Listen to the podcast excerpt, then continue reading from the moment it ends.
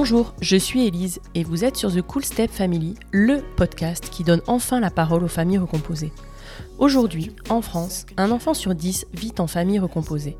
Cela représente 1,5 million d'enfants et ce chiffre est en constante augmentation. Les familles recomposées sont donc une part entière et non négligeable de notre société. Pourtant, elles en sont globalement ignorées car bien trop peu ou mal représentées. Nous avons tous en tête les stéréotypes sur la famille recomposée, de Cendrillon, harcelée par sa terrible belle-mère et ses méchantes demi-sœurs, à Blanche-Neige, dont la belle-mère est une sorcière, si jalouse de sa belle-fille qu'elle souhaite la tuer. Les beaux-pères, eux, sont bien souvent absents. En réalité, et je m'en suis particulièrement rendu compte au moment de mon propre divorce, il n'existe pas, ou peu, de représentation positive de la belle parentalité. Sur The Cool Step Family, vous entendrez des belles-mères, des beaux-pères, mais aussi des beaux enfants. Ils vous raconteront leur quotidien de famille recomposée, sans filtre et pour de vrai. Ils vous confieront leur histoire, vous transmettront leur expérience, vous raconteront leurs anecdotes et vous diront tout sur les défis, mais aussi sur la richesse que peut offrir la vie en famille recomposée. Parce qu'heureusement, dans la vraie vie, il est évidemment possible de s'épanouir dans sa nouvelle tribu et de réussir le challenge de la famille recomposée. Et en vérité, ça peut même être super cool. Alors, bienvenue dans l'univers exceptionnel des familles recomposées, bienvenue sur The Cool Step Family. Vous l'attendiez avec impatience, la voici, la voilà, la voix du beau daron sur The Cool Step Family. Et c'est François qui ouvre le bal. François et Fanette sont amoureux depuis plus de 10 ans. Fanette avait deux enfants, Lisa et Maël, quand elle a connu François. Et voilà, François est devenu beau-père sans l'avoir tellement prévu. Mais quel beau-père franchement Je vous le dis, c'est à se demander si François n'était pas né pour être beau-père en réalité. Mais comment trouver sa place quand on devient beau-père de deux enfants sans en avoir soi-même? Comment placer le curseur au bon endroit pour ne pas avoir le sentiment de déborder sur la place du père? Comment créer un cocon doux et sécurisant où chacun est à sa bonne place et se sent bien? Pourquoi on n'entend pas les beaux darons s'exprimer? Est-il plus facile d'être une belle-mère ou un beau-père? Dans cet épisode, avec François, on a parlé de tout ça et bien plus encore. François m'a confié les joies, les peines, les questionnements, les difficultés, les évidences liées à cette vie de beau-père qu'il a clairement embrassé de tout son être. François est humble, empathique. François se remet régulièrement en question, des qualités probablement inhérentes au très chouette beau daron qu'il est. François est aussi très amoureux de Fanette et de cette vie de famille recomposée qu'ils ont tous les quatre su créer à force d'écoute, de partage, de générosité. Alors installez-vous confortablement et faites le plein de good vibes. Pour une fois qu'on a un beau papa qui lève le voile sans filtre sur ses émotions et questionnements et qu'on peut voir ce qu'il se passe de l'autre côté de la belle parentalité, profitez-en. Merci François pour ta confiance. Cet épisode fait du bien et s'il y en a bien un à faire écouter à vos mecs, vos potes, vos cousins, vos frangins, c'est celui-là. Bonne écoute Salut François, euh, tu es le premier homme que j'interviewe sur The Cool Step Family, donc je suis hyper contente de t'avoir sur le podcast parce qu'on m'a beaucoup réclamé d'entendre la voix d'un homme et d'avoir le, témoignage euh, d'un beau-père, donc merci infiniment d'être là. Et hum, est-ce que pour démarrer, tu veux bien euh, me dire ce que tu fais dans la vie et de qui se compose ta petite famille recomposée, s'il te plaît? Bien sûr, déjà merci à toi de m'avoir euh, contacté. On reviendra sur le fait qu'effectivement, j'ai l'impression que les beaux-pères sont rares à, s'exprimer. Ouais, clairement. Ce qui m'a beaucoup surpris. Ce que je fais dans la vie, moi, je suis cadre technique dans le, dans le milieu médical. Mm-hmm. Et ma tribu, euh, c'est Fanette, ma compagne, et ses deux enfants, Lisa et Maël, donc euh, une fille et un garçon, qui ont aujourd'hui il va avoir 12 ans déjà, ça va vite. Hein. Ils vont avoir 12 et 17. Maël va avoir 12 ans, Lisa 17. Ah ouais, 17, ok. Ouais, et j'ai percuté hier, c'est pour ça que ça me le refait. Lisa m'a dit oui, l'année prochaine, je suis majeur. Ben ouais, adulte. ouais, voilà. Et on est ensemble. Euh, alors, Fanette et moi, on se connaît depuis longtemps parce qu'on travaille ensemble, mais on est ensemble depuis une dizaine d'années. D'accord, donc du coup, tu la connaissais euh, quand elle était déjà en couple avec le papa euh, de Lisa et Maël, c'est ça? Exactement. On a, on a, travaillé dans la même société pendant. Bah, je crois que elle a dû arriver dans la, dans la boîte quand il y a une vingtaine d'années à la louche. Mhm. Donc on se côtoyait. Et oui, euh, oui, oui, je savais qu'elle était en couple et euh, enfin tu vois quoi, une collègue que tu euh, que tu apprécies, que tu trouves agréable, mais sans bah, chacun fait sa vie de son côté. Ouais. Et effectivement, je l'ai vue, comme elle me le dit souvent, elle, elle me dit Tu m'as vu enceinte de, de Lisa. C'est vrai que je l'ai vue enceinte, je l'ai vue partir, je l'ai vue revenir avec le couffin. ce qui veut dire que j'ai connu Lisa avant de, avant d'être avec sa mère. ouais. ouais, voilà. On a, on a commencé à se connaître. je dis souvent ça aux enfants pour les charrier. J'ai connu votre mère avant vous. et ouais, et ouais, c'est clair. c'est marrant, ouais. C'est un peu, un peu particulier, mais ouais. C'est... À ce moment-là, enfin, pas d'attirance, juste vous étiez quand même bons collègues, quand même assez proches ou sans plus même? Ben, pas, pas forcément, même d'ailleurs dans le, dans le travail, c'est-à-dire qu'on était dans deux entités un peu différentes. L'un, elle était censée faire du travail préparatoire pour mon travail à moi, mais en fait, pas vraiment parce qu'on était dans des spécificités un peu différentes. Euh, donc on se croisait parce que bah parce que c'est une entreprise où on avait quand même la culture de faire un petit peu le tour, dire bonjour, euh, s'intéresser aux gens et donc si tu veux, comment te dire ça euh, Parce que j'en ai parlé et du coup je lui dis ben en fait moi quand quand je t'ai croisé, je te trouvais tu sais, cette femme que tu trouves agréable, avec qui tu aimes bien parler, qui en plus est une belle femme, enfin, aujourd'hui, c'est la plus belle. Mais à l'époque, je me disais, ben ouais, c'est une collègue euh, agréable, j'aime bien parler avec elle, mais c'est peut-être même pas forcément celle avec qui je parlais le plus. Elle faisait sa vie de son côté, moi aussi. Euh, j'étais, euh, j'étais en couple et, et heureux. elle était en couple et heureuse, et puis voilà quoi. Ok. Et toi, de ton côté, c'était quoi ouais, tes histoires? T'étais en couple depuis longtemps, pendant qu'elle elle faisait ses deux enfants Ben oui, moi j'ai eu une première histoire qui a duré 7 mmh. ans. D'ailleurs, ça me fait sourire parce que souvent, je, parlais régulièrement avec son collègue et supérieur qui était juste à côté d'elle de tout ça en fait. Elle me dit, moi, je suivais ta vie d'une façon, je suivais ta vie amoureuse, tes déménagements, tu vois, les aléas. Elle me dit, bah, je, connaissais ta vie sans qu'on en mmh. parle vraiment. Donc j'ai eu une première relation de, de 7 ans, ouais. Après j'en ai eu une autre, euh, j'ai déménagé, donc je suis resté 3 ans avec quelqu'un. Ensuite, je suis revenu plus près de chez moi. Je suis resté aussi trois ans avec quelqu'un. Et puis après, je me suis mis avec Fanette. Hier, j'ai, on a écouté le, ton podcast de, d'Anaïs mhm. et on a, on a souri parce qu'on a trouvé beaucoup de similitudes euh, à notre début d'histoire. Parce que nous, on a commencé à se rapprocher par l'écrit. Ouais. Fanette et moi. Euh, alors c'est des choses qui sont très claires pour, euh, pour Fanette et les enfants. elle, elle était encore en couple avec le père des enfants. D'accord. Euh, moi, j'étais euh, dans une relation qui était franchement sur le déclin. Euh, ça, c'était un peu la, la fin de l'histoire. Ce qui, je pense, a fait que je me suis autorisé à bah, entrer en contact. en fait, on a, on a commencé à échanger, Fanette et moi, par l'écrit. Par SMS, du coup, tu veux dire? Oui, oui. En fait, on avait des, on avait des téléphones qui avait un système de messagerie propre et du coup on discutait entre collègues, on s'échangeait des, on s'échangeait des infos. Euh. Au départ c'était professionnel. Oui oui, oui mhm. exactement ouais. ouais ouais. Et puis en fait en, une chose en entraînant une autre et puis euh, je sais pas quand tu sens un bon feeling tu te, tu te poses pas mhm. trop de questions en fait. Tu, moi j'ai oublié un peu, un peu le contexte et on a commencé à plus se connaître ouais. Et le, le truc c'est qu'on s'est trouvé pas mal de, de, points communs et de d'attraits. Mhm. Ce qui est ce qui en fait devient vite inconfortable parce que tu te dis bon moi je suis euh, je suis dans. Moi, je sais que mon couple est sur la fin. Moi, personnellement, je savais que c'était euh, c'était mhm. ça.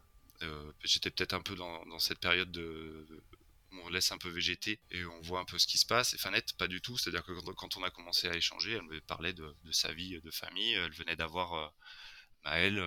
on échangeait pour se connaître un petit peu plus et puis on s'est rendu compte que ouais, des sentiments qui naissaient quoi ouais des sentiments qui naissaient puis au, fil des conversations bah, peut-être qu'elle s'est rendue compte de choses qui euh, peut-être lui manquaient, mm. sans, parler du fait que moi je pouvais les lui apporter, mais quand tu, quand tu donnes tes expériences de vie, ta façon de voir les choses, ta façon de voir le couple, et ben peut-être que ça soulève des, euh, ça fait peut-être des contrastes avec ce que toi tu es en train de vivre, et euh, ça soulève des questions, quoi. Et c'est au fur et à mesure de, nos échanges, on s'est rendu compte qu'il y avait une sorte d'évidence entre nous.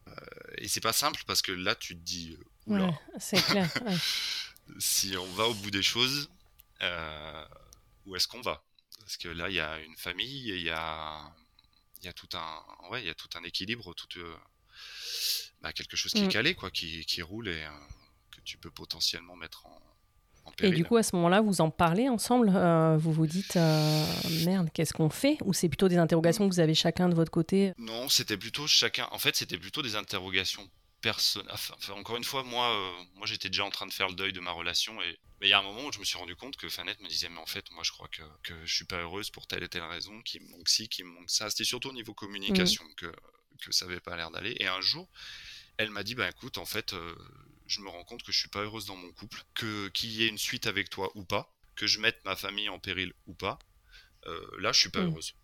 Je, m'en rends compte, je suis pas heureuse, je vais, euh, je, je vais mettre fin à cette relation. En me disant, alors est-ce que c'était pour me préserver? En me disant, écoute, c'est pas forcément pour que les choses s'accélèrent de ton côté et qu'on se mette ensemble, même si elle me, elle me l'a dit et, et c'était clair pour moi que ben on en avait Mm. envie. Mais elle, elle m'a plutôt présenté ça. euh, on parle et je me rends compte que ça Mm. va pas et que il faut que, faut que j'arrête pour, euh, pour, trouver quelque chose qui me rendra plus heureuse. Quoi. Oui, elle le quittait pas forcément pour toi en- directement, mais votre relation elle lui avait fait euh, se rendre compte de, de trucs qui allaient pas. Quoi. Exactement. Il y avait une légère hypocrisie de l'un et l'autre parce que Ouais. effectivement, je pense qu'on voulait tous les deux. Oui, vous vous voiliez un peu la face peut-être pour vous rassurer. euh. Moi, je pense qu'elle l'a fait un peu par bienveillance pour moi, Mm. pour pas me mettre un trop gros poids sur les épaules, parce qu'on en reparlera, mais Fanette a été très, très et est toujours très bienveillante avec moi. Mm, Et euh, voilà, ça c'est. Alors, ça, ça s'est passé comme ça. mm. Je te, je te parle pas de la, de la pression que ça met sur les épaules de te dire voilà, donc là, il y a Mm. une cellule familiale qui est en train de d'éclater, si tu prends ça Mm. d'un œil totalement objectif, et j'ai ma part de responsabilité là-dedans. Mm. Donc ça, c'était un peu, un peu particulier comme, euh, comme ressenti. Comment tu le vivais du coup? Pas très bien parce que tu te dis, euh, est-ce que j'aurais pas dû... euh, Moi, je suis quelqu'un qui est assez curieux et qui, euh, qui quand il sent un, un feeling, et ben, aime bien aller au bout des choses. Je te parle... Enfin, tu vois, dans les re- relations amicales, j'aime bien connaître vraiment les gens. Et là, ben, je me suis laissé porter par cette espèce de feeling qui, euh, qui s'est pointé entre nous, auquel on s'attendait vraiment pas tous les deux. On n'est pas venu se chercher, on s'est un peu... Mm. Et euh, quand tu te rends compte que ça te dépasse et que et que tu il y a des choses que tu maîtrises pas, qui, qui- c'est de l'ordre de la de la vibration, de l'émotion, de la et que ces choses-là qui te dépassent, elles sont plus fortes que tout le reste et que et que tu vas contribuer à l'éclatement d'une famille. Alors peut-être pour quelque chose de bénéfique, Bah oui, quand on voit le résultat. Oui. Voilà, mais sur le coup, tu te dis bien sûr. Qu'est-ce que je vais imposer à ces enfants? Qu'est-ce que je vais imposer à cet homme-là? Qu'est-ce que je vais Ouais, ouais. imposer à Fanette Euh, Je me sentais, euh, comme je dis souvent à Fanette, je me rappelle exactement de ce que j'étais en train de faire quand tu m'as annoncé ça. Tu sais, Mm. euh, le choc de...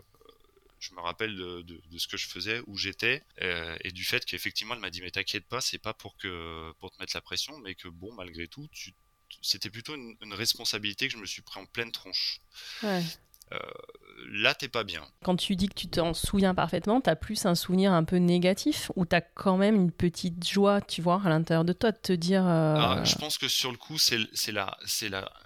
Est-ce qu'on peut parler de culpabilité? Je sais pas. Ma responsabilité dans la décision qui m'a explosé au, Mm. au visage, euh, plus que la joie de me dire cool, je vais être avec Fanette. Euh, Ça a été un Mm, petit peu mis au mm. second plan. Et là, je me suis dit, tu sais, j'ai eu ce réflexe de dire, oulala, là là mais tu sais, presque lui dire, non, non, non, mais ne change Ouais, rien, reste ça. avec nous. Parce que Ouais. je pense que c'est l'instinct de de pas de pas vouloir euh, faire ce genre imposer ce genre de choses et en même temps on était Mm. déjà allé trop loin dans, dans la dans, dans, dans l'implication de chacun dans ce qu'on s'était dit dans, dans ce dont on s'était rendu compte donc il y a eu un instinct de revenir en arrière pour pas changer les choses et en même temps c'est pas vraiment Mm. ma nature ni la sienne. C'est à dire qu'on va souvent vers ce qui nous fait envie ce qui nous porte ce qui nous fait vibrer. Et euh, bah écoute sur le coup c'était surtout une- ouais cette responsabilité dans là-dedans qui a pris le dessus. Le, le plaisir d'envisager d'être avec Fanette est venu un petit peu après Ouais. Et quand alors Raconte-nous euh, la suite. Comment vous passez de cette, euh, de cette annonce à, euh, voilà, à quelque chose de concret entre vous? Est-ce que ça se fait rapidement? Est-ce que vous mettez un peu de temps? Comment elle, elle gère sa séparation?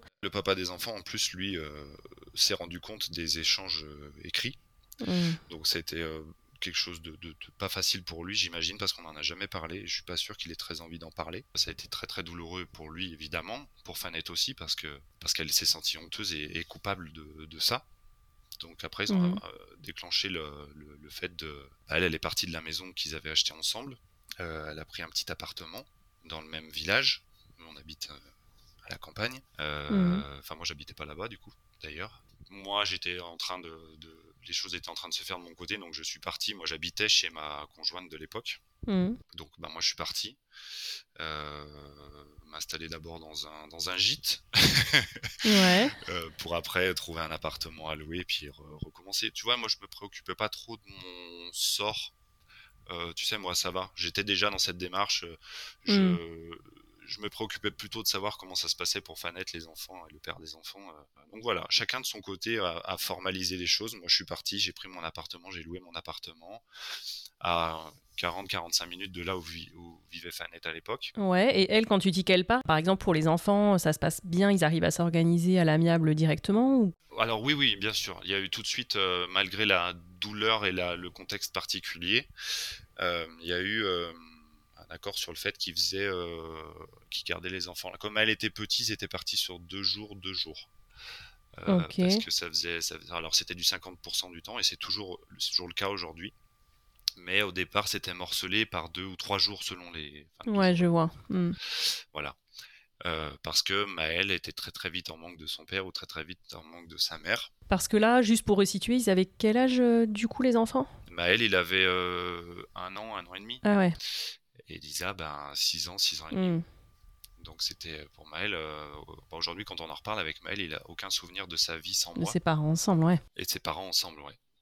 Donc euh, voilà, pour ménager euh, Maël qui avait besoin de l'un et l'autre, au départ, ils étaient partis sur euh, deux jours, deux jours. Mmh système qui a été rapidement, enfin pas rapidement, mais abandonné parce que, bah, parce que Lisa a, tiré elle la sonnette d'alarme en disant Moi j'ai l'impression d'être un.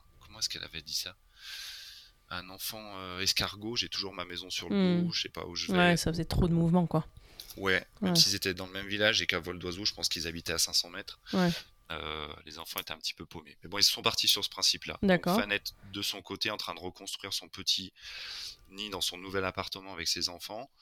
Et moi, de mon côté, euh, et, euh, et, Fanette et moi, on s'est très très vite mis ensemble, mais, mais tu vois. Mais chacun chez soi, quoi. Hmm. Exactement. Hmm. Et toi, tu te dis quoi à ce moment-là? Parce que toi, par exemple, euh, le fait que tu n'aies pas d'enfants, c'était un choix, c'est que ça s'était pas présenté. Enfin, tu avais quel rapport avec les enfants et euh, quel ressenti par rapport à, au fait qu'elle en ait deux? Écoute, le, moi, mon rapport aux enfants, il a toujours été, si je vois ça plus largement, quand je te parle de mes neveux et mes nièces que j'avais avant, euh, j'ai toujours adoré le contact des enfants. Ça se passe toujours très bien avec les enfants ouais, on fait toujours cette remarque. De toute façon, toi, ça passe toujours avec les enfants. Ouais. Aucun problème avec ça.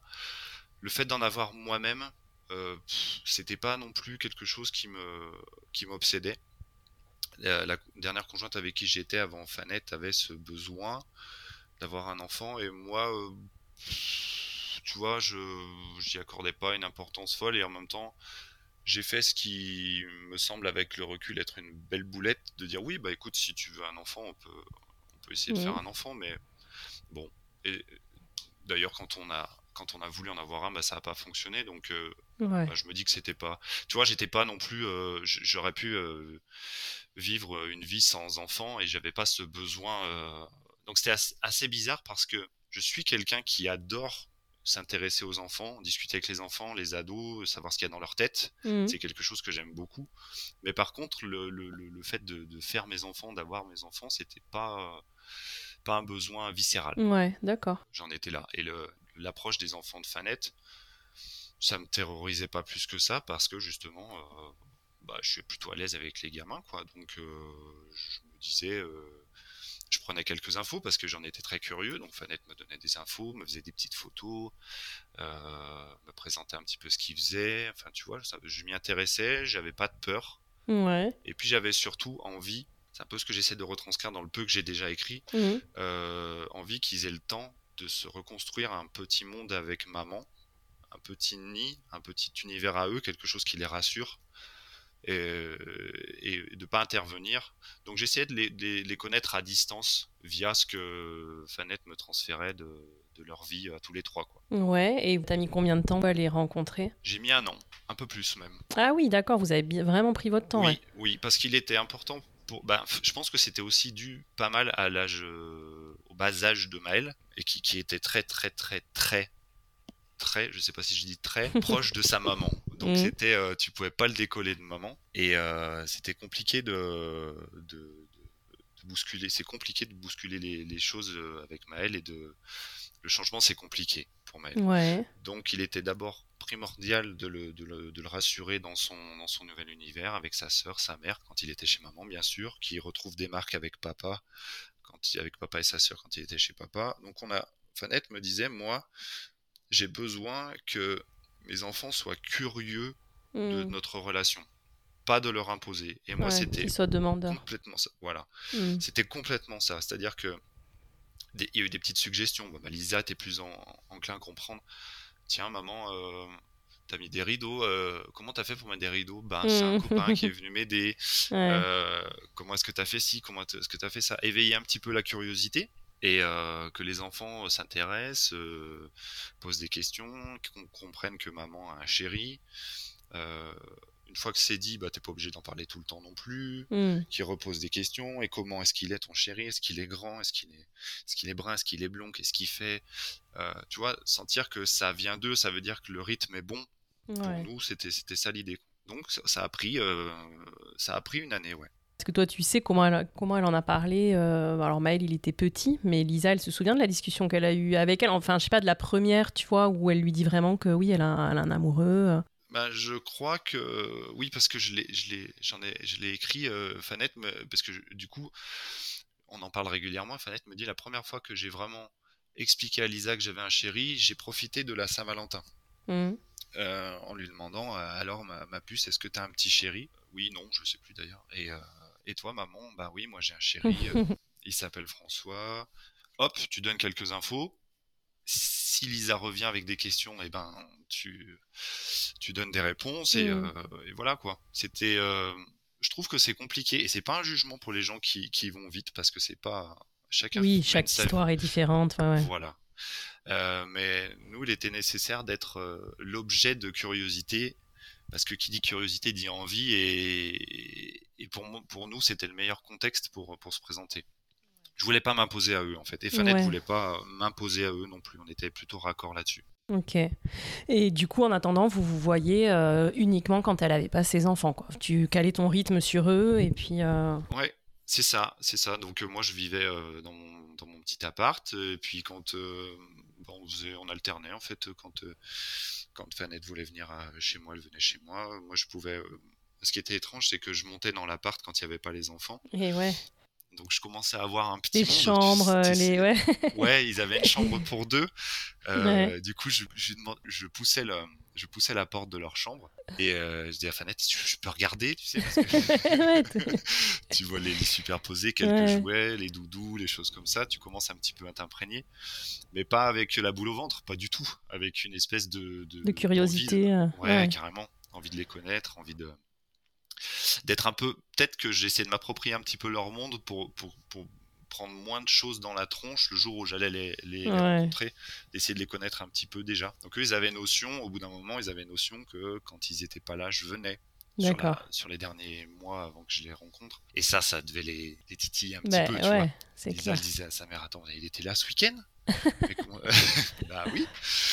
Et voilà, jusqu'au jour où euh, où il y a eu, euh, bon, bah nous, on veut le voir, ton chéri. Ouais, donc c'est vraiment eux qui ont demandé. euh, C'est ça s'est passé exactement comme vous le vouliez, quoi. C'est le, le- eux qui ont fini par demander euh, à te voir.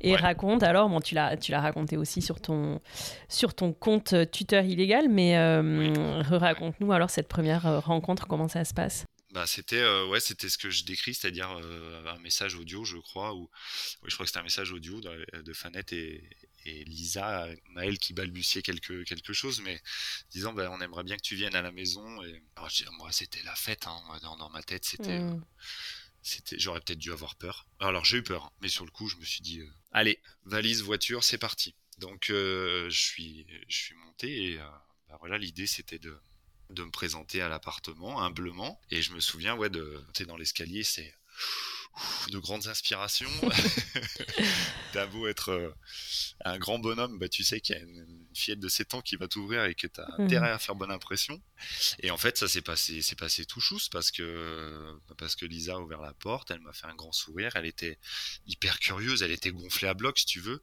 Mm. euh, Maëlle était déjà au lit.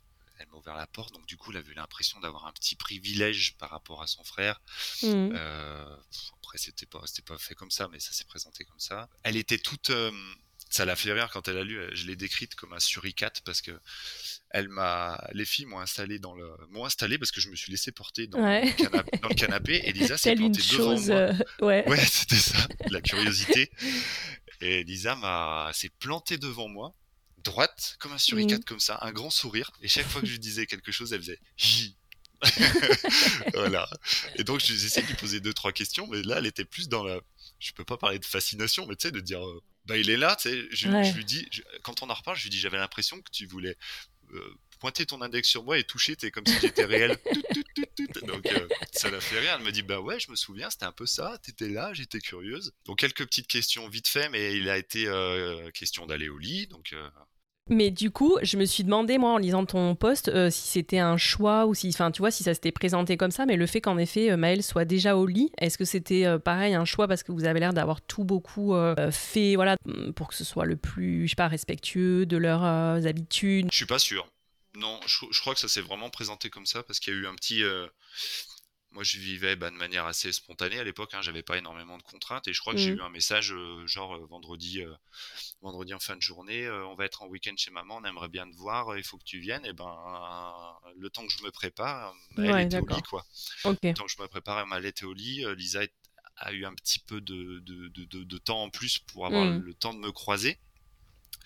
Non, c'était pas très. euh, Il n'y avait pas de volonté de faire l'un puis l'autre parce que même avec le recul, je vois pas pourquoi, mais ça s'est présenté comme ça. Ok.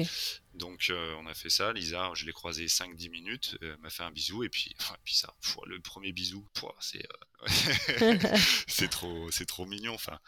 Et puis ce que j'explique aussi dans la page, tu entends un lexique inconnu. Euh, Mm. Et ça m'a fait, ça m'a fait tiquer quand j'ai entendu le podcast avec Anaïs parce que c'est Oui. tout ça, c'est tout un tas de trucs que tu te prends dans les oreilles. Le fait que tu découvres aussi en fait ta chérie en tant que maman, non? Tu fais référence Oui. à ça aussi parce que c'est vrai qu'il y a ça. Tu- en fait, tu découvres les enfants, mais ça, tu t'y attends. Enfin, je crois que c'est quelque chose effectivement le jour de, le jour de la rencontre, voilà. Mais tu te t'imagines pas forcément en amont que tu vas aussi découvrir ta chérie à ce moment-là en tant que maman, quoi, en fait. Ouais, c'est vrai. Et je me, je me dis que ça peut être quelque chose de déroutant. Moi, ça a été Mhm. quelque chose de, d'enveloppant. Mhm. Moi, quand j'ai vu Fanette euh, la façon dont elle se comportait avec ses enfants, moi, je trouve que c'est une super, une super maman et que bon, je, je- je l'admire en tant que maman et je trouve qu'elle est super enveloppante. Du coup, elle a, tu sais, une façon de leur parler. J'ai découvert effectivement sa façon de leur parler euh, douce, euh, Mhm. euh, empathique, elle explique. Elle... Donc effectivement, j'ai découvert Fanette maman, mais j'ai trouvé ça, j'ai trouvé ça génial. Ouais. effect- effectivement, c'est déroutant. Je veux dire, si elle s'était mise à hurler sur ses enfants tout de suite, je me serais dit oula. ouais. Mais là, non. pff, c'était- dans la, dans la continuité de ce que moi j'avais perçu d'elle. C'est Mm. quelqu'un qui elle est douce, elle est, elle est, elle est toujours dans la suggestion, elle impose pas. Elle est, et avec les enfants, c'est pareil. Donc euh, ça m'a ça m'a dérouté parce qu'il y avait vraiment un nouveau lexique. C'est ça que Mm. je mentionne dans mon poste, un vrai, un vrai nouveau lexique. Mais par contre, sur la forme, euh, je, je- je me suis dit ouais bon bah c'est bon, c'est euh, c'est fanette, c'est c'est doux, c'est c'est enveloppant. Ouais. C'était vraiment chouette et moi je me suis senti, euh, je me suis senti bien, complètement perdu parce que je, sentais qu'il allait, être nécessaire de prendre plein de nouveaux repères, mais dans un climat de, confiance et de, bienveillance. Je sais pas, c'est assez paradoxal de, de trouver ça et très très effrayant et très très euh, rassurant en même temps. Ouais, non, mais je vois, ouais. Et du coup, à ce moment-là, tu te projettes euh, déjà dans ce rôle de beau-père, tu vois, où tu prends les choses comme elles viennent, où il y a quand même un espèce de truc de se dire, euh, bah voilà, quoi, si notre histoire, elle dure, enfin, je vais être leur beau-père et peut-être vivre au quotidien avec eux après, enfin, tu te projettes là-dedans? Non, je, je- j'en ai reparlé. Je, je pense que je me suis vraiment, euh, je me suis vraiment considéré comme leur beau-père quand on a emménagé ensemble. Avant, je me suis considéré comme le chéri de maman. Un peu, j'avais un peu le beau rôle parce que j'étais un peu bonus. Mm. Euh, quand, je venais là, ils étaient contents de me voir. Oui, t'étais là que pour les bons moments, les loisirs au départ. euh. Oui, là, quand on, quand on s'est vu, après, je les ai laissés. Tu vois, euh, dans- un post, j'ai écrit je, viens de rentrer dans leur vie, mais je veux pas la squatter. Mm. Euh, C'était un peu ça l'idée, c'est-à-dire de dire bon, bah, ok, on s'est vu. C'est pas pour autant que la prochaine fois que vous verrez maman, je serai là. C'est pas pour autant que je fais une entrée fracassante, que j'arrive avec mes principes éducatifs qui Mm. d'ailleurs n'avaient pas été franchement étudiés jusqu'à présent, euh, et que je vais mettre mon cadre parce que pour l'instant, moi, je suis juste le chéri de maman. Donc, je, je- je n'ai pas d'impact particulier dans votre éducation. De...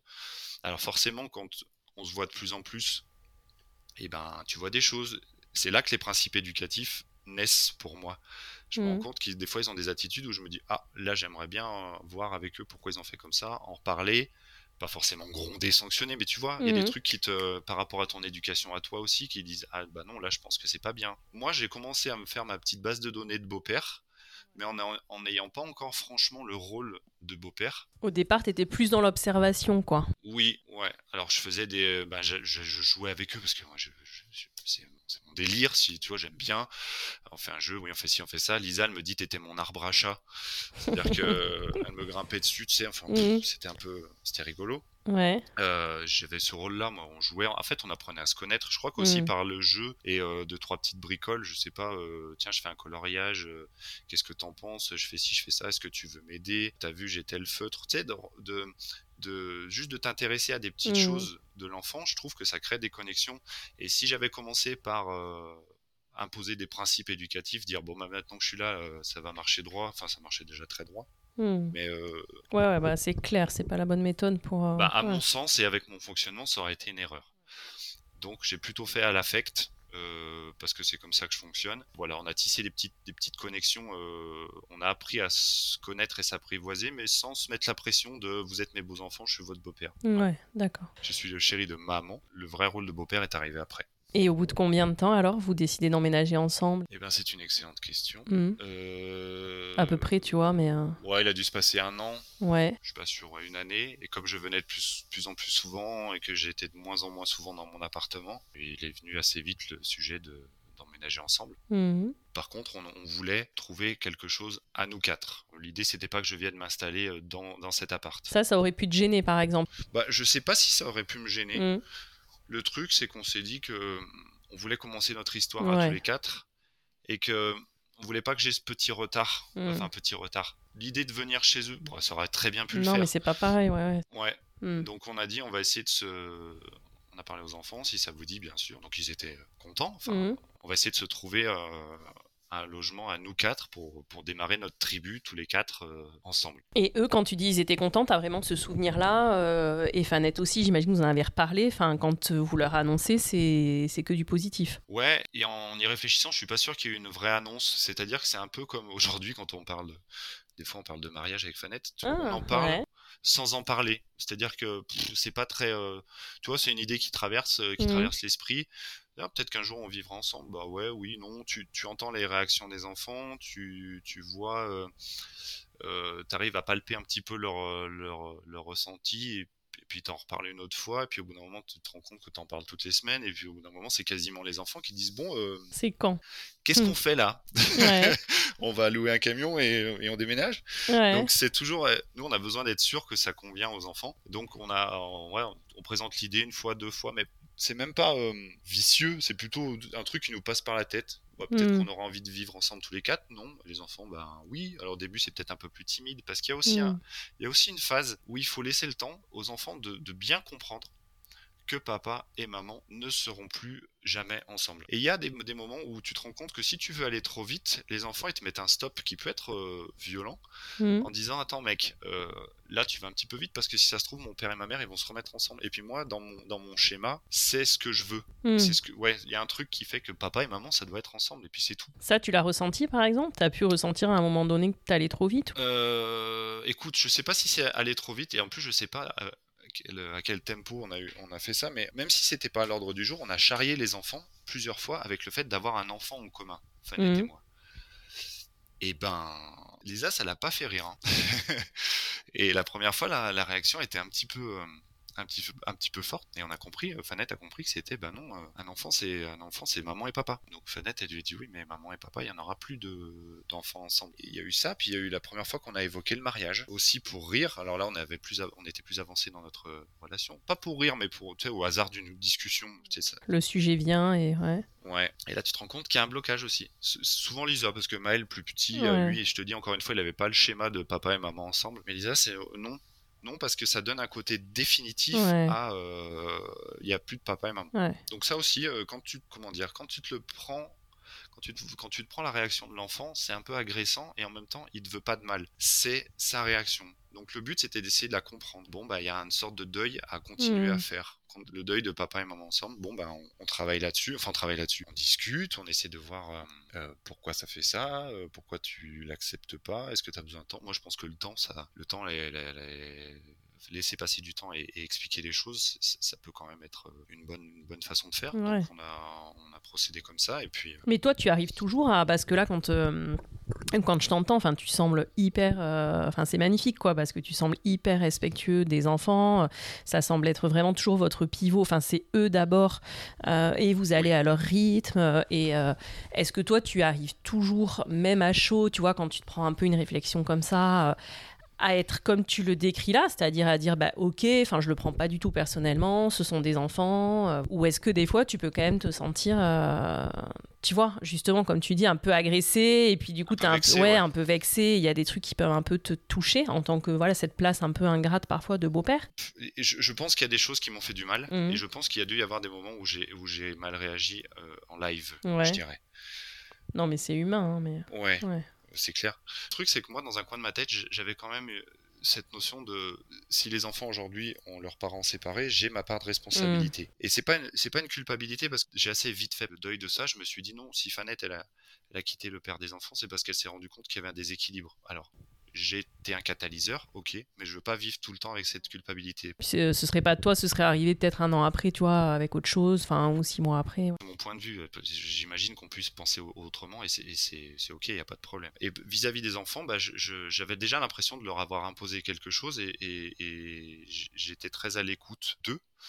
Et le, j'ai, ah, j'ai plus, plutôt cette faculté, allez, on va parler de ça, à pas, euh, comment dire, à analyser en direct ce qui se mmh. passe. C'est-à-dire que quand tu dis, euh, oui, on va, on va peut-être se marier un jour et que tu vois Lisa qui fait, bah alors ça. Jamais de la vie. Ouais. tu rêves. Tu, as tendance à le prendre pour toi immédiatement à dire pourquoi? Je suis pas assez bien, euh, qu'est-ce qu'il y a? Et en fait, c'est très très vite balayé et quasiment live, ouais, de dire attends, si elle réagit comme ça, c'est pas par rapport à moi parce qu'on a, mmh. on a, une relation qui est plutôt bonne. Donc c'est que le problème est ailleurs. Mmh. Donc euh, ouais, quasi, euh, quasi en, direct, on arrive à, désamorcer et discuter. C'est pas facile de. Moi, je comprends que dans des moments comme ça, on puisse le prendre personnellement et ça peut faire du mal. Il y a vraiment des choses qui font du mal quand t'es euh, beau-père ou belle-mère dans ces cas-là. Et en fait, moi, je me suis évertué à me dire que les enfants n'avaient pas envie de me faire du mal. Donc, leurs réactions, elles n'étaient pas là contre moi. Je sais pas si c'est très clair ce que je dis. Si, mais complètement. Mais moi, je trouve ça magnifique que tu aies ce recul-là et que tu arrives à te le dire. Mais c'est très clair et tu as raison. Évidemment, c'est pas personnel, c'est par rapport à leur histoire, à leur vécu, à ce que eux ont pu euh, ressentir, enfin de voilà, de souffrance ou pas par rapport au divorce de leurs parents. Enfin, mais le fait que toi, tu arrives à, je sais pas, à respecter ça, à avoir ce recul, à les faire passer eux avant toi, ton petit truc d'ego, de te dire ah, attends, c'est pas sympa de dire ça. Enfin, je pense que tu vas en faire rêver plus d'une, quoi, tu vois. Enfin, vraiment, c'est. Euh, non, mais mais après, encore une fois, euh, il y a aussi le contexte. Euh, Fanette a planté un contexte hyper zen, enveloppant pour les enfants, en disant mm. on, vous écoute, euh, on a des choses qu'on est un petit peu obligé de vous imposer parce qu'on vit notre histoire, mais on veut aussi être sûr que ça vous convienne. Si le tempo vous va pas, on ralentit, on discute, on essaie de comprendre. Donc moi, j'ai été pris dans cette, dans cette spirale-là de ce cercle un peu vertueux de dire on essaie de s'écouter, se comprendre. Et aujourd'hui, c'est toujours le cas en fait. On est toujours en train d'essayer de, de, se comprendre et de s'écouter, ce qui c'est un truc qui est primordial pour nous. Hein, c'est comme ça. Mmh.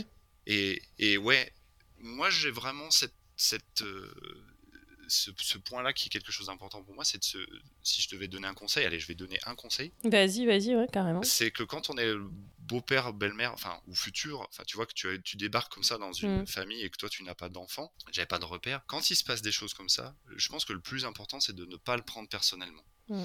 Les enfants ont aucune envie, sauf si vraiment ça se passe ultra mal, mais de te faire du mal. C'est-à-dire que s'ils ont une réaction épidermique qui t'agresse parce qu'elle va pas, elle va carrément à l'encontre de ce que tu espérais. Il faut arriver le plus vite possible à se dire que ce n'est pas personnel, ce n'est pas ciblé, il y a autre chose. Et le, truc, c'est d'essayer d'arriver d'arriver à que c'est pas forcément à moi d'arriver à le comprendre, parce que euh, moi, je vais peut-être poser une question, et tu vois, Lisa va finir de se fermer parce qu'elle aura pas envie de me le dire à moi, hmm. mais pas parce qu'elle m'aime pas, parce qu'elle veut pas me faire du mal. Elle va dire à maman, euh, quand elle se sera un petit, petit peu isolée, elle va dire bah, parce que moi, euh, si tu te maries avec euh, François, ça veut dire que tu, tu pourras plus jamais te marier avec papa. Hmm. Tu vois? Et tu comprends, tu comprends le schéma.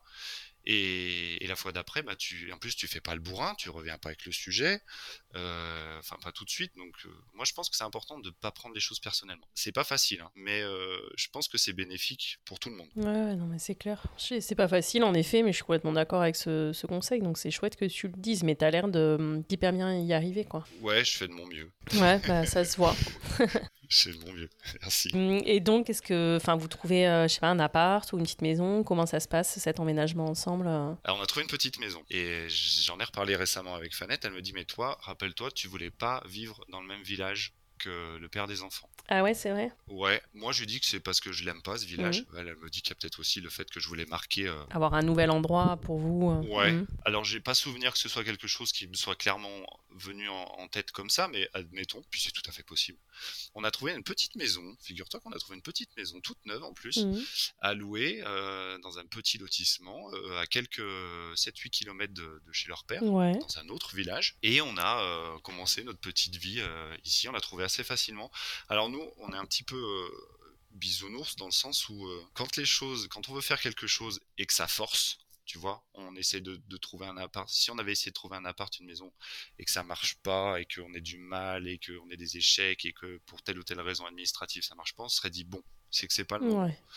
Là, on a consulté un site en ligne, on a vu une maison, on a appelé, elle était dispo. Donc on s'est dit, c'est parti. Ouais, c'est qu'il faut le faire, quoi. Enfin, ça roule et donc. Voilà, euh, ouais. exactement. Ouais. Moi, j'ai gardé mon appart et j'ai mis à, je l'ai mis à la tu location. Tu l'as loué, ouais. Ouais, et Fanette a rendu son appartement et on s'est tous installés dans notre petit pavillon euh, à la campagne, euh, tous les quatre, pour euh, début d'une vie de, tribu. Et donc tu dirais qu'à ce moment-là, c'est là que tu es vraiment devenu beau-père? Oui, ouais, parce que, hum, bah parce que là, tu es, ensemble à 24, il n'y a, pas de, y a pas de sas. Il pouvait peut-être y avoir des fois où j'avais besoin de me retrouver seul, et encore, ouais, si quand même. là, euh, là, tu vis sous le même toit et tu les as tout le temps. Enfin, dès qu'ils sont là, 50% du temps. Donc là, je pense que déjà, on était reparti sur une semaine, une semaine. D'accord. Et on se découvre, on découvre certaines choses, mais on avait commencé déjà un petit peu se, se découvrir euh, chez Fanette, mais mmh. on découvre se lever ensemble tous les matins, euh, se préparer pour l'école, euh, aller au, centre de loisirs, aller aux activités extrascolaires, toutes ces choses-là. Et à ce moment-là, tu dirais que hum, ton rôle, il évolue un petit peu petit à petit et que tu passes peut-être d'avoir que, enfin, un peu les moments de jeu, de loisirs, d'être l'arbre à chat et tout, tu passes à un rôle où tu vas peut-être plus intervenir, quand tu disais, dans les petites choses qui peuvent euh, t'agacer. Je sais pas si c'est le mot, mais voilà, ou les trucs euh, sur lesquels tu es en désaccord. Comment tu fais ce switch euh Écoute, ça s'est pas passé genre, bon écoutez, maintenant, vous, êtes, on est, vous êtes sous mon toit. Et ça va se passer comme je veux, c'est de dire, c'est encore fanette. Hein, de dire bon bah les enfants ok on s'installe tous les quatre par contre ça veut dire que on est une, une famille tous les quatre et que maman et François sont vos parents quand vous êtes là. Donc ça veut dire que maman et mhm. François, on les écoute, que maman et François, ils sont d'accord. Tu vois, Fanette, elle a posé un cadre qui était quand même très très clair. Mhm. là aussi, j'ai beaucoup de chance parce que si il y a du jeu là-dedans, s'il y a des ambiguïtés, si on sent que maman elle a toujours raison et que le beau-père euh, si maman est pas d'accord, et eh ben euh, il va être déjugé et que bah, ça décrédibilise un petit peu. Et moi, j'ai eu ce contexte planté par. Fanette en disant euh, Ok, on vit tous les quatre, mais vous avez deux parents quand vous êtes, euh, quand vous êtes avec nous, et à 50-50, on a le même euh, poids. Puis on essayait de, quand on n'était pas d'accord sur des trucs ou que je pigeais pas, parce qu'au début, tu piges pas tout, et hein, eh ben on essaye de pas trop le faire voir devant les enfants et puis on débriefait. Et vous y arriviez ça, à pas montrer vos désaccords devant les enfants, c'est un truc que vous avez toujours réussi à faire? Assez souvent, ouais. Alors en plus s'engueuler, on n'est pas, c'est pas trop notre mode de fonctionnement et, mm. encore une fois, c'est pas un jugement, c'est juste que on s'engueule pas énormément et, euh, et quand on n'est pas d'accord, très très vite on dit bon ok, euh, on verra. Pour l'instant, on dit aux enfants faites comme ça, et puis on, verra. Et euh, si c'est arrivé, évidemment, qu'il y a des moments où les enfants aient senti qu'on était en désaccord, que dans ces moments-là, moi j'ai senti que j'étais déjugé, et que du coup là, ça te met un, petit coup, parce que tu te dis, mmh. bon, mais en même temps, c'était des moments où Fanette me disait, là c'est trop, par rapport à mes principes euh, éducatifs, là il y a un trop grand écart. Mmh. Et je, trouvais que c'était injuste par rapport aux enfants. Enfin, nous, on en a reparlé après, quoi. Mmh. Donc, après, tu adaptes mais c'est vrai que euh, ça peut être la façon de se tenir à table, de se comporter à table.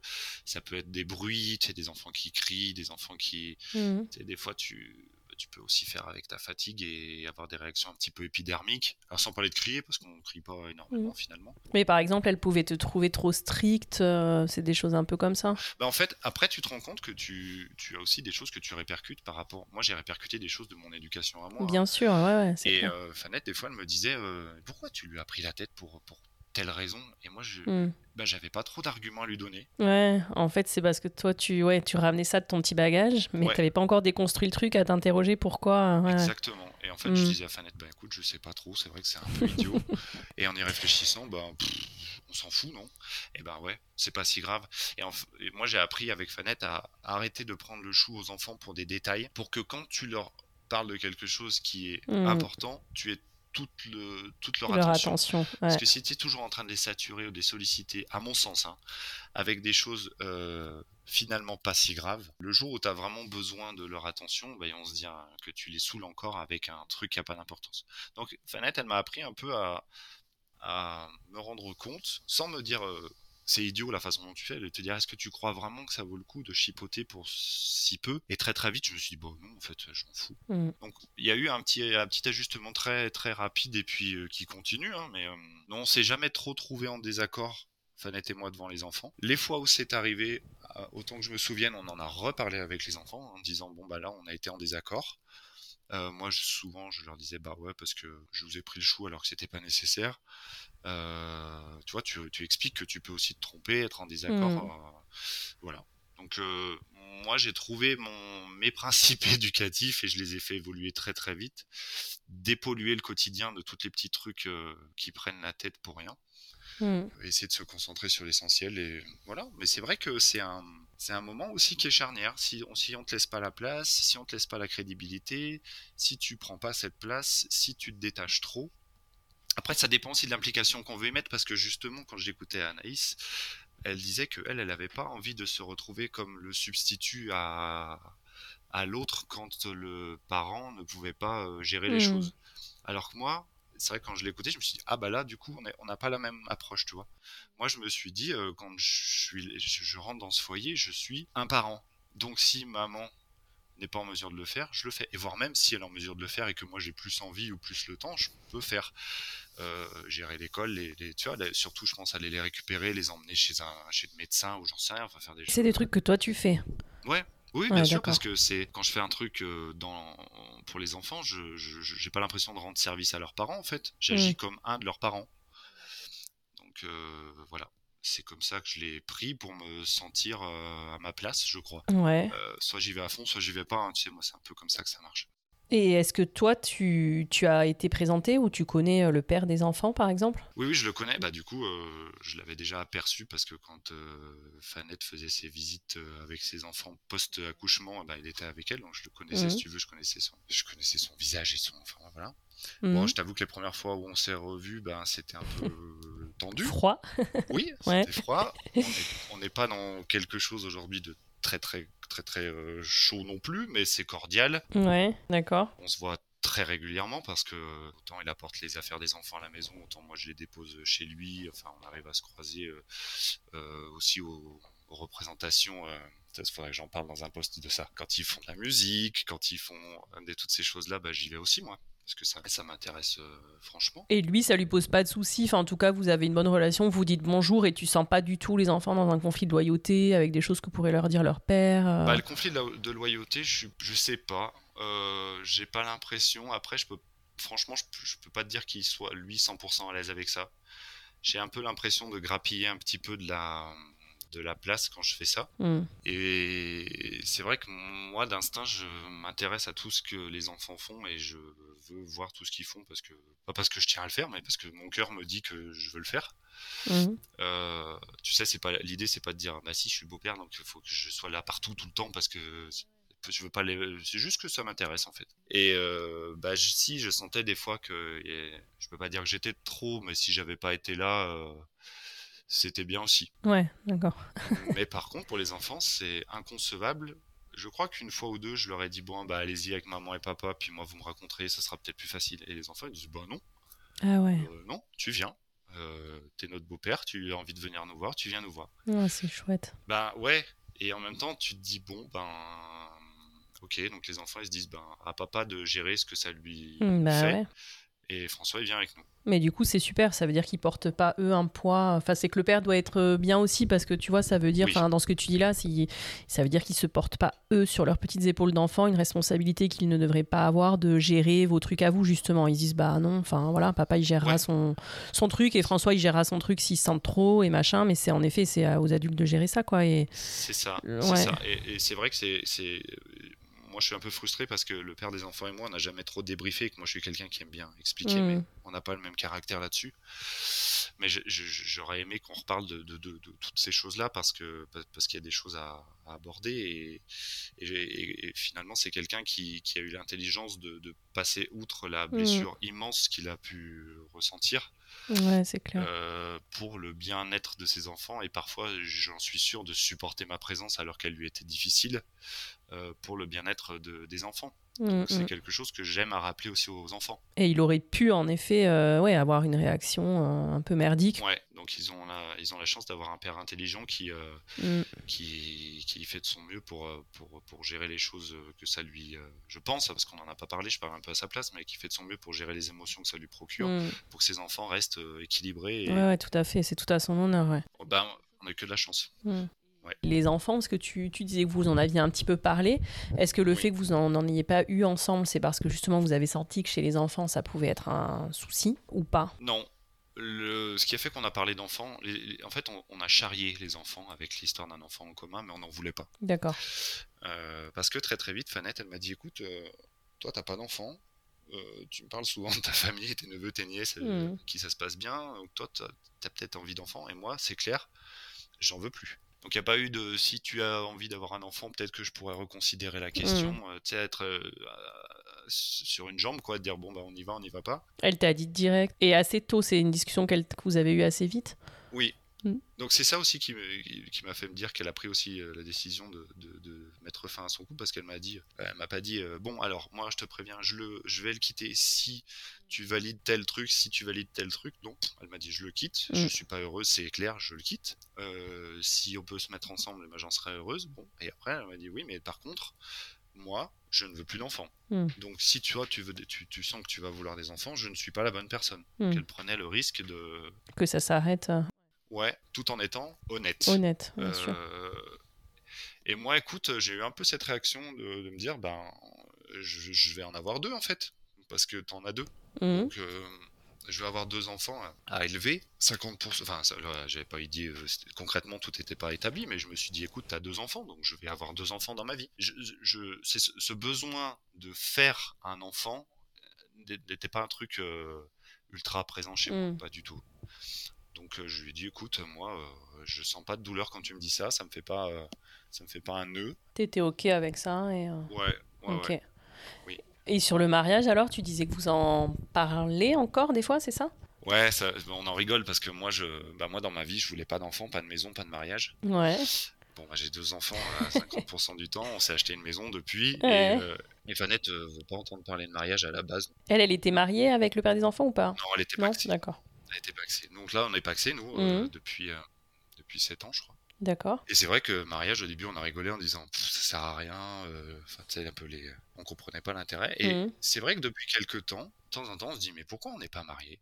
Parce qu'en fait, il y a une espèce de d'évidence dans notre relation qui fait que on se dit mais en fait on devrait se marier. Pas- Elle, elle me dit j'aimerais bien porter ton nom, j'aimerais bien dire mon mari, alors qu'elle me disait pas ça du tout au départ.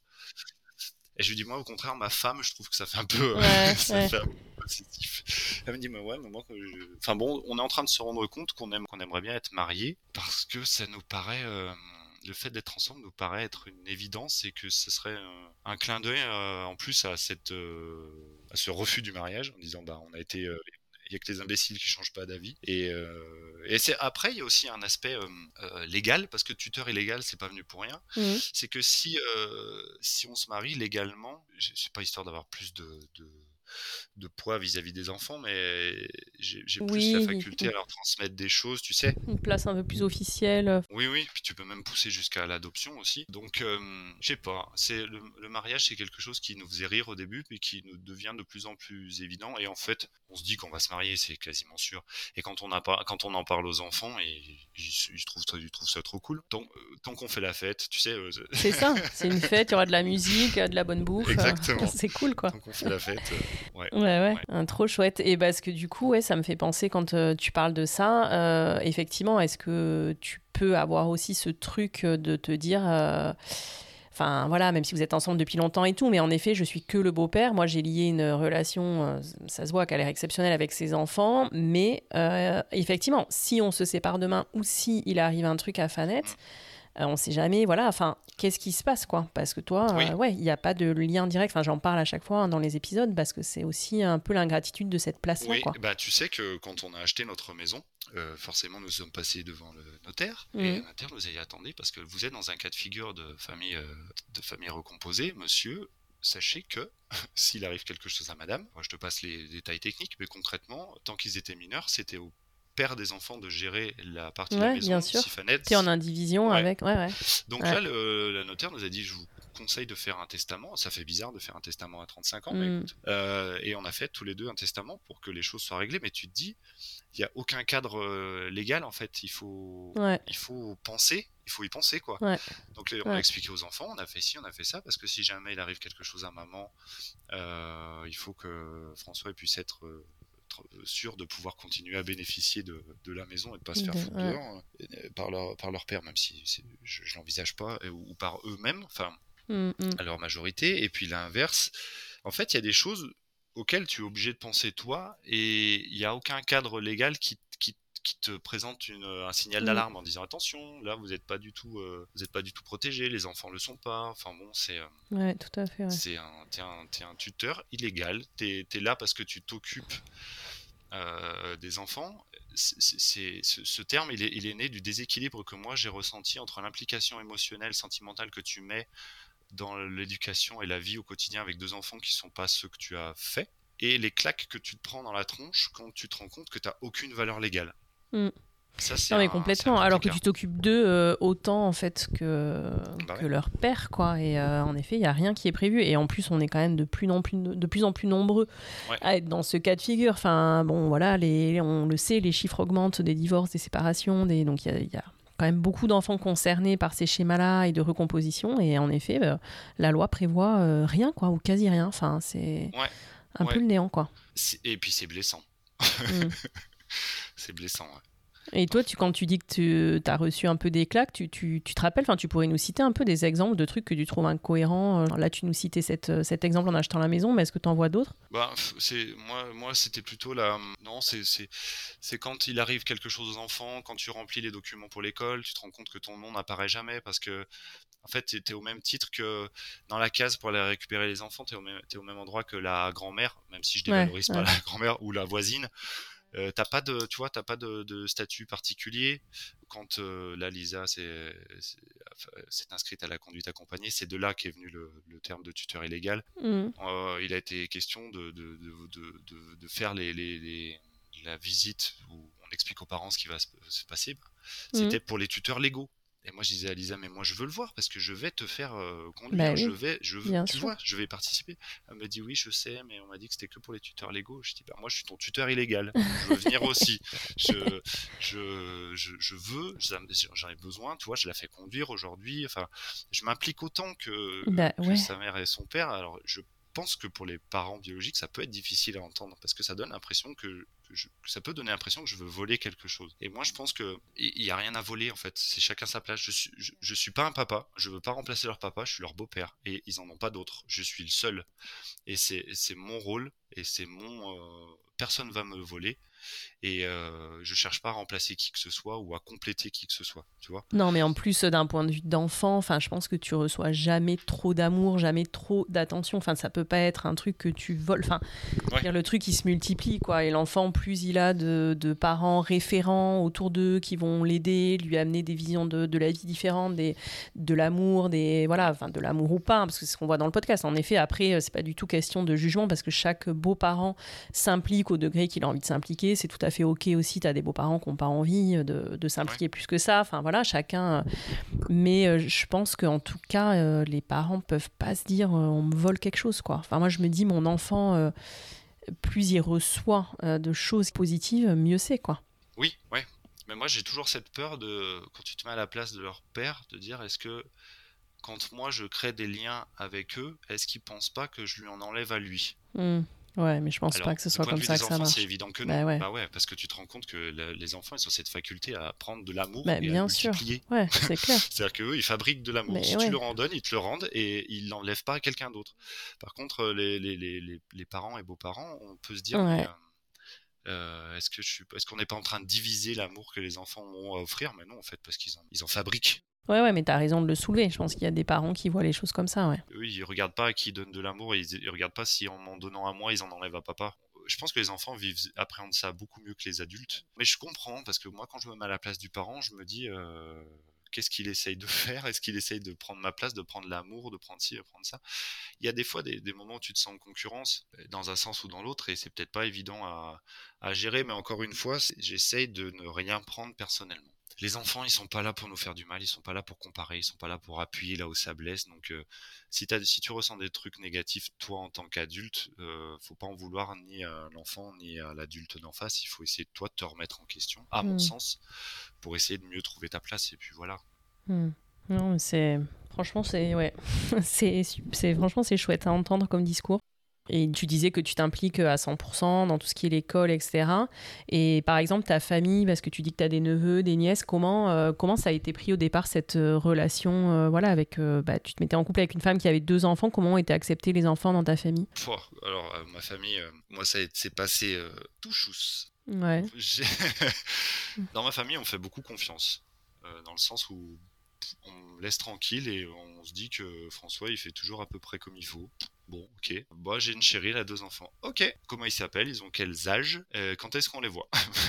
Et voilà, terminé. On les, ils les ont vus, ils étaient euh, super contents. Mes parents étaient super contents. J'ai deux sœurs, moi, ma grande sœur, ma petite sœur était Mhm. contente de les rencontrer. Mes neveux et mes nièces aussi. Tout le monde a été très bien accueilli et le premier Noël, ils avaient leurs cadeaux au même titre que les autres. On fête les anniversaires de Lisa et Maël au même titre que les autres. Il y a aucune différence, aucune différence. Et je sais pas si je l'aurais bien vécu. Et en même temps, je n'étais pas du tout inquiet parce que je connais ma famille. C'est passé tout seul. Ouais, C'est génial. vraiment passé tout seul. Et aujourd'hui encore, c'est euh, mes parents quand ils parlent de leurs petits enfants, ils incluent Lisa et Maël systématiquement. Ouais, d'accord.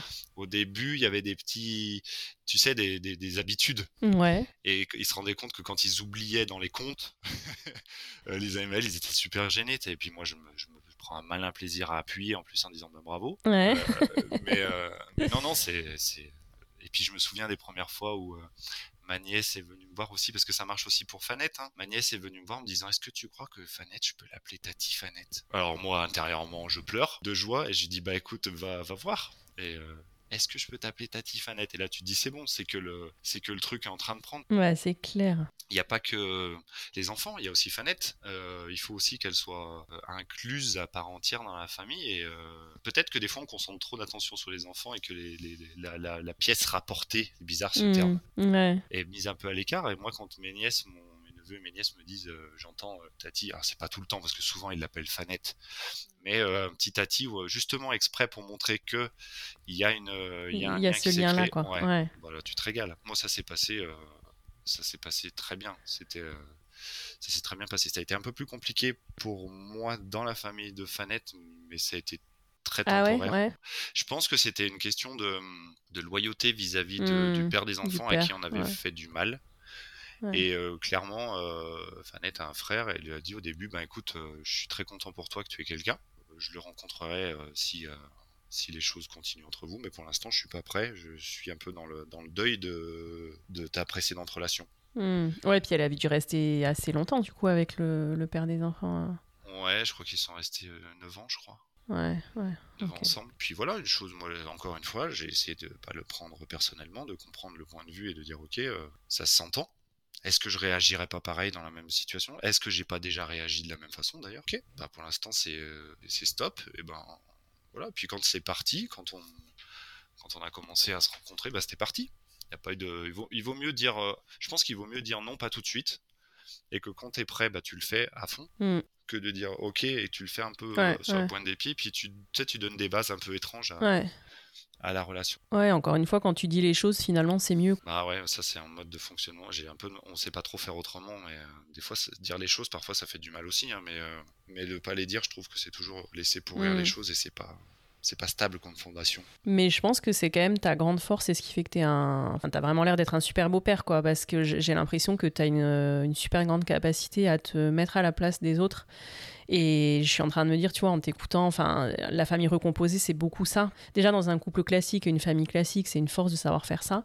Mais en effet, dans la famille recomposée, bah, il y a encore plus de paramètres. Et en fait, tu as une capacité, j'ai l'impression, à te mettre à la place de l'autre, même si c'est pas du tout la tienne, et de te remettre en question et de déconstruire, quoi, et de dire, bah, ouais, peut-être qu'en fait, à sa place, j'aurais fait pareil, ou peut-être pas, mais ça s'entend, et ok, enfin, c'est ok. Ma vie avec euh, ma tribu m'a fait euh, évoluer dans ce sens. Alors, c'est vrai que la, remise en question, c'est ma nature. Mm ça euh, ça c'est comme ça. Et le, le, fait de pas prendre les choses personnellement et de se mettre à la place des autres, ça je le fais un peu plus euh, depuis que j'ai ma petite tribu et que je bah que ouais il y a des fois où tu te prends des choses euh, les, événements dont on parlait qui peuvent te piquer te dire attends c'est pas c'est pas dirigé contre moi mmh. ça me fait du mal mais c'est pas une vendetta contre mm. moi. Donc euh, j'essaie de comprendre pourquoi les gens réagissent comme ça et d'essayer d'aborder les choses autrement. Et puis ouais, ça c'est ça, ça s'est un peu plus développé avec euh, avec ma tribu. Mais oui, le fait de se remettre en question, pour moi, c'est primordial. Ouais, c'est clair. Ça m'a beaucoup aidé, hein. c'est clair. Et, bah euh, moi, quand on en parle, j'ai la, ça peut toujours évoluer. On ne sait pas ce que va devenir notre tribu, mais moi j'ai le terreau parfait. Je souhaite ça à tout le monde ça s'est super bien passé et, je, fais tout pour que ça continue à bien se passer. Par contre, je, je lâche pas.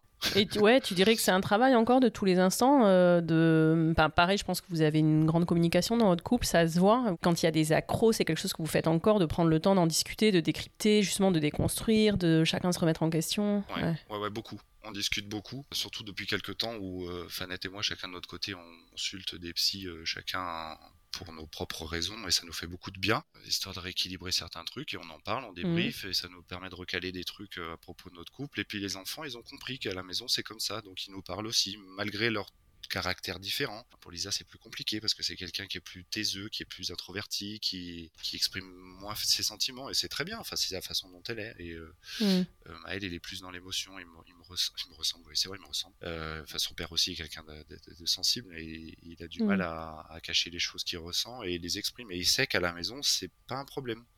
Mm. Le positif, le négatif, tant qu'on n'agresse pas les gens et qu'on essaye de, de, discuter pour faire avancer les choses, on le fait. Et ils voient qu'avec leur mère, on continue à le faire et, euh, et que c'est un mode de fonctionnement qui a l'air de marcher. Donc, euh, donc euh, écoute, je, je suis pas sûr que ce soit un remède pour tout le monde, hein, mais pour nous, ça colle. C'est comme ça qu'on, c'est comme ça qu'on fait et on continue. Et les enfants nous, nous commencent à nous faire remarquer que que c'est que ça, ça, a pu être euh, bénéfique pour leur équilibre. Donc c'est encore mieux. Bah c'est sûr, c'est clair.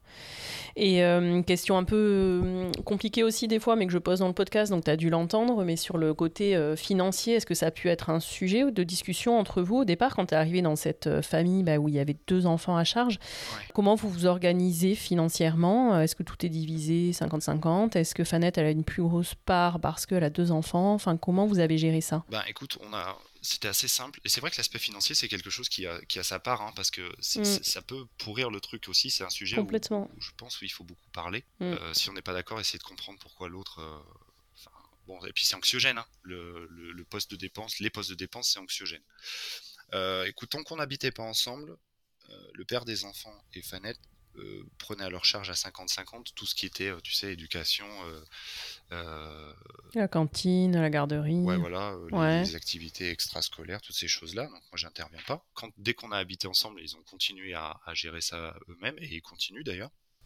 Et par contre, moi, je, je suis rentré dans, le, dans les finances du foyer. Alors nous, on a un système, on contribue à hauteur de, de nos revenus aux dépenses du foyer. Donc, ça fait des jolies tableurs Excel. C'est mon côté matheux qui sort. Ça fait des jolies tableurs Excel, mais c'est pour pas pour pas étouffer celui qui gagne le moins quand on fait des dépenses, pour que ce soit équitable. Mmh. Donc tout ce qui concerne nos activités de tribu, nos vacances, plein de choses. Enfin, je sais pas, ouais, les, les vacances, les sorties, et eh ben on les, on les met dans ce que j'appelle notre fichier commun et c'est toi, c'est mouliné avec le, avec le ratio de, avec ce ratio de, ce que chacun apporte au foyer. Et puis tout ce qui concerne les enfants, l'éducation des enfants, tout ce qui concerne les deux parents, en fait, c'est toujours pris en charge à 50-50. Par leurs parents, tu veux dire? Leur père et leur mère, oui. Pardon, je suis pas très clair. Papa et maman prennent, euh, prennent en charge à 50-50 euh, leurs activités. Euh, musicales quand il y en avait, il y en a plus, mmh. sportives. Ouais, ce qui est scolaire et extrascolaire en gros. Enfin, ouais. Ouais. Après, on a convenu d'un truc avec Fanette à partir de cette année parce que Lisa est à l'internat et que ça commence à faire des frais euh, importants conséquents et qu'en plus, moi, je, lui ai présenté ça comme ça. Je lui ai dit, écoute, euh, ta part de 50%, on va la mouliner avec notre, euh, avec nos, dépenses communes. ça veut dire que maintenant, je vais entrer à 100% dans le, je vais rentrer à 100%. Dans la part de. ouais, ouais, bien sûr. Non, mais je comprends. Voilà. Voilà. Je sais pas. Écoute, ça m'est venu comme ça. Je lui ai proposé. Elle m'a dit OK. Ouais. C'est vrai que les finances, ça peut.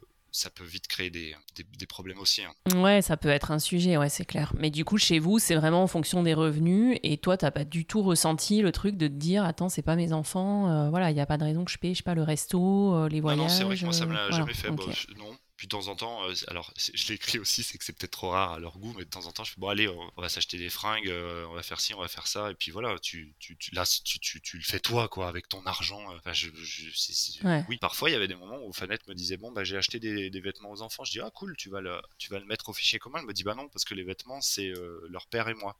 Donc c'est ok.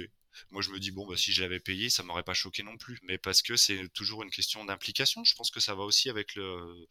le... Moi, c'est toujours pareil. Je m'implique à 100%. Donc je me dis, de mon point de vue, c'est un peu dommage de m'impliquer partout et pas financièrement. Nos vacances, toutes, ces choses-là, c'est euh, dépenses de notre tribu. Ça concerne tout le monde. Ok, trop bien. Bah écoute, euh, moi je commence à avoir un peu fait le tour de, tout ce que j'avais envie de te demander. Est-ce que toi tu vois des choses à ajouter de ton côté? Euh, Écoute, moi je suis vraiment surpris depuis que j'ai créé cette page, donc le début d'année. Hein, cette page, je, pensais à faire quelque chose et puis Fanette m'a dit mais oui c'est trop bien, faut que tu le fasses. Elle m'a poussé donc j'y suis allé, mais sans but précis, juste témoigner, tu vois. Donc tuteur illégal, ça sert à ça. Et en fait, je me rends compte mhm. de l'absence totale, vraiment pour l'instant elle est totale, un mois après le lancement de la page, des hommes. Je n'ai aucun homme qui réagit, aucun homme qui me fait part de son expérience jamais. Non, mais je te confirme. Ouais. Et en fait, je me, je, me demande pourquoi. Et c'est sans jugement, mais je me dis, euh, qu'est-ce qui se passe? On, on, s'implique pas, ça nous intéresse pas, on est pudique. J'aimerais bien comprendre ce qui se passe. Alors, par contre, j'ai été super bien accueilli par les pages euh, bah, comme la tienne, de familles recomposées, mais qui sont en mmh. fait gérées par les femmes. Bon, écoute, c'est cool parce que je suis bien accueilli, mais je me dis. Euh, pour l'instant, je suis toujours un peu dans la, stupéfaction. Je me dire, bon, bah, ok, il n'y a pas d'homme que ça intéresse de s'exprimer. Ouais, ouais, non, mais c'est clair. Moi, c'est assez récent aussi, parce que j'ai écrit le, podcast et le compte en septembre, mais, euh, mais je n'en trouve pas, quoi. Et en plus, ça m'est euh, réclamé par les auditrices, puisque je pense que c'est mal. Voilà. Dans mes stats, il y a quelques hommes, je ne sais plus combien de pourcents, mais 3 euh, ou 4%, je crois, ou peut-être 7%. Mais voilà, enfin, sur le compte et tout, c'est que des auditrices, et ça m'est réclamé, quoi, d'avoir le point de vue, en effet, d'un beau-père ou d'un papa solo. Moi, j'aimerais bien aussi avoir un papa solo qui raconte. mais je n'en trouve pas. Je crois que c'est une auditrice, moi, qui m'a parlé de ta page. Et donc, je suis arrivée dessus comme ça et j'ai trouvé ça mais génial en fait. Et c'est pour ça que je suis hyper contente là de t'avoir euh, à mon micro. Mais j'ai pareil que toi je m'interroge hein, je sais pas je pense quand même que les hommes ont moins euh, envie je sais pas de s'introspecter de décrypter de parler. Peut-être. Le, truc c'est que je, je suis pas sûr qu'ils souffrent moins. Je suis pas sûr qu'ils se posent moins de questions. Par contre je pense que dans le caractère des hommes admettre qu'on se pose des questions c'est peut-être une, forme de faiblesse. Mmh. Bah, c'est ce que la société nous a, éduqué un peu les petits garçons et les hommes comme ça, où tu n'as pas trop le droit de te plaindre. Ouais, bah écoute, moi j'aurais tendance à dire que c'est pas parce qu'on se pose plein de questions qu'on est faible, voire même euh, ah bah, c'est peut-être plutôt quelque chose qui renforce. Bien sûr. Ouais, et, et, que ça ferait peut-être pas mal, pas de mal d'avoir de, plus d'avis d'hommes, déjà parce que ça pourrait rééquilibrer un petit peu les choses et, se dire qu'on peut être un homme et essayer de faire les choses avec le cœur. Mm. Euh, parce que comme on n'a pas de voix, et eh ben on sait pas ce qu'on pense, donc on est un peu absent du débat. Euh, moi, j'ai des conversations avec des amis qui, qui sont dans des familles recomposées, des amis IS hommes qui, euh, qui, ont des choses à dire. Et qu'est-ce qu'ils te disent? Parce que tu, dis, je pense pas qu'on ait moins de difficultés ou moins de. Enfin, c'est une vraie question que je me suis posée, donc ça m'intéresse de te la poser. Mais toi, tu n'as que ton histoire à toi. Mais j'ai parfois l'impression que c'est plus facile quand même pour les beaux-pères que pour les belles-mères, peut-être parce que la société attend un peu moins d'un homme, tu vois, d'un beau-père, et que du coup, tu as moins de pression, alors que de la belle-mère, on va attendre énormément mais tout en euh, voilà enfin ce qu'on disait aussi pour toi hein, il faut pas prendre la place de la mère mais en même temps on attend du belle-mère qu'elle soit tu vois câlinante et enfin tu vois on attend j'ai l'impression plus quand même de la femme globalement dans la société souvent et donc de la belle-mère.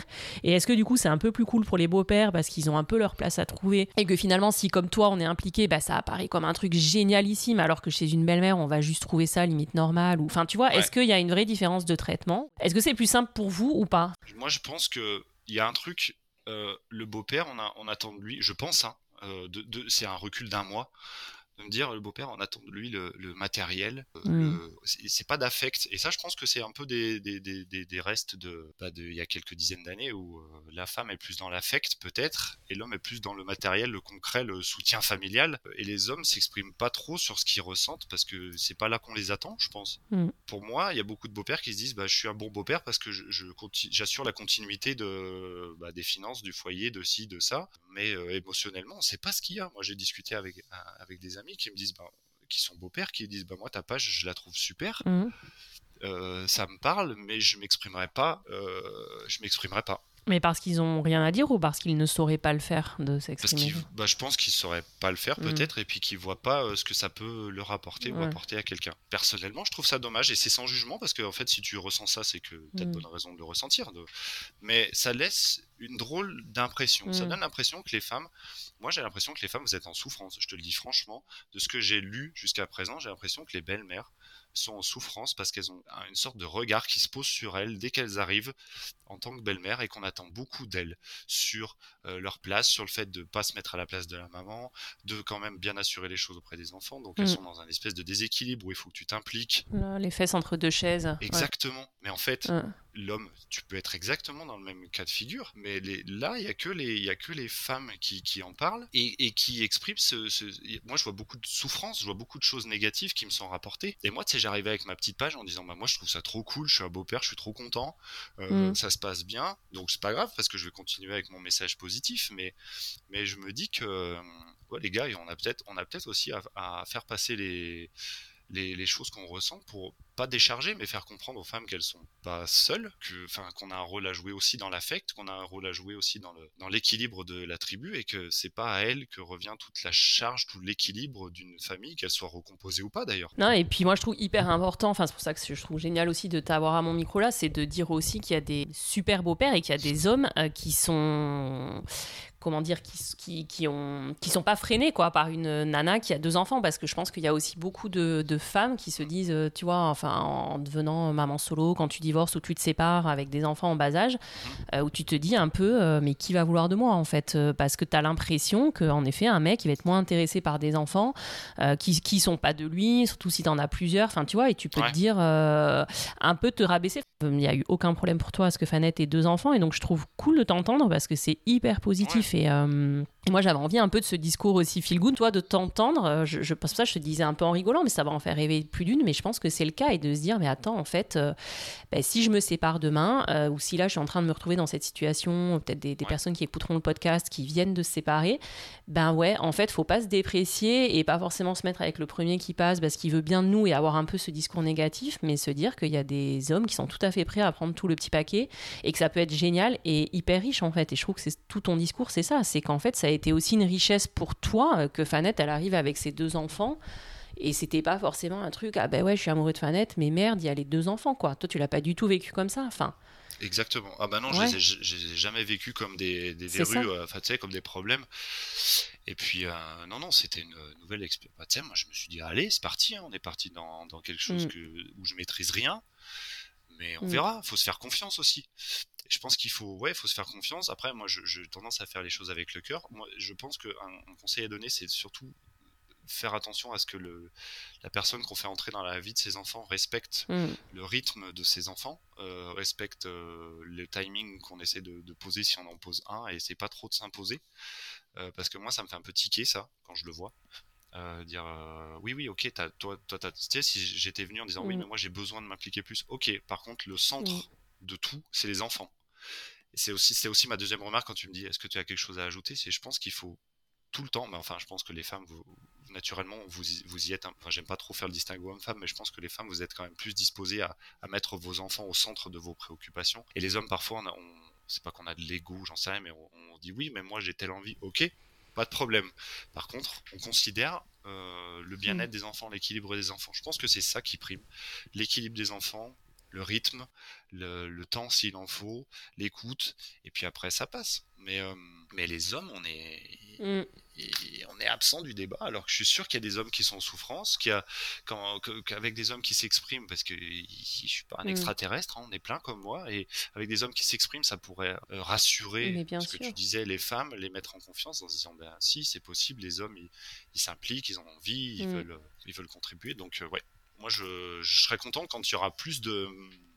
C'est pas histoire de, faire le poids en face des filles, hein, c'est juste de dire, ben, les hommes, on est là, ressent des choses et on a des choses à dire et, et non seulement ça peut faire du bien mais en plus ça peut rassurer les, les femmes. Mm. Ouais, ouais, tout à fait.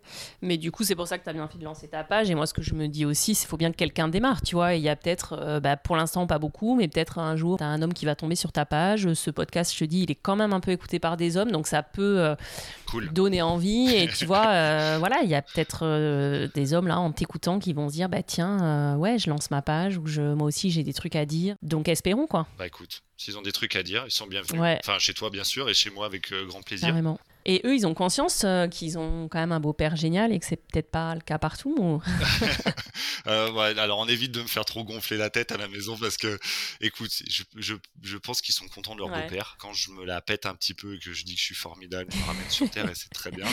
À travers ce qu'ils me renvoient, je pense qu'ils ils sont contents du Ouais, beau-père qu'ils ont. bah, ils peuvent, ouais. Et que je suis pas parfait, mais que quand j'ai des failles et, et des, des faiblesses, eh ben, je les explique. Et euh, ils, ils me connaissent à 100%. J'ai dit ça à Mal il y a pas longtemps. Bah, je lui ai dit, tu vois, dans, dans la tribu, on se connaît tous. À 100%, tu connais mes forces, mes faiblesses, mes failles, mon histoire, les choses euh, importantes de ma vie. Tu me connais à 100%, je te connais à 100%. Donc du coup, quand il, quand il y a des coups durs ou que c'est un peu plus compliqué, ben, t'es plus apte à me comprendre parce que tu t'es, je suis un livre ouvert pour Mm. toi. Donc, euh, et eux, ils, ils- je pense que le- ce mode de communication qui est pas que le mien, hein, c'est celui de Fanette aussi, leur convient. Donc, ils sont contents, euh, ils sont contents du, du beau-père, Mm. ils sont contents de leur mère, ils sont contents du foyer qu'ils ont chez nous. Ils nous le disent assez souvent, Ouais, mais euh, peuvent, ouais. qui est assez ressourçant pour Ouais. eux. Donc, euh, Ça m'étonne pas. si on a fait un petit sanctuaire, c'est cool. Bah ouais, trop cool. Ouais, ouais, c'est chouette. Et si ça peut donner des idées à des parents qui nous écouteront, des beaux-parents de euh, s'inspirer, quoi, parce que je pense que ça peut mettre un peu des petites, euh, tu vois, des petites clés, des, petits, des petites graines, quoi. Bien sûr. Ouais. Donc c'est chouette. Franchement, merci beaucoup pour ce discours hyper sain, hyper positif. Merci à toi, merci à toi de m'avoir sollicité. Et puis, euh, je suis toujours prêt à, à écouter et discuter si je peux apporter quelque chose. Bah ça marche. De toute façon, moi, je mettrai l'adresse aussi de ta page. Et, C'est gentil. et puis merci beaucoup. Merci à toi, merci beaucoup. À bientôt, François. Merci, à bientôt. Salut Elise. Merci. Voilà, c'est la fin de cet épisode. J'espère qu'il vous a plu. Je remercie infiniment François d'avoir ouvert le bal pour nous raconter son histoire de beau daron. J'espère très fort qu'il donnera envie à plein d'autres hommes de le faire. Si vous aimez The Cool Step Family, vous pouvez lui mettre plein d'étoiles sur vos plateformes d'écoute et lui mettre un chouette avis sur les plateformes qui le permettent, comme Apple Podcast par exemple. Et moi, je vous donne rendez-vous lundi prochain pour entrer dans l'univers d'une nouvelle famille recomposée exceptionnelle. Et d'ici là, let's go les Cool Step Families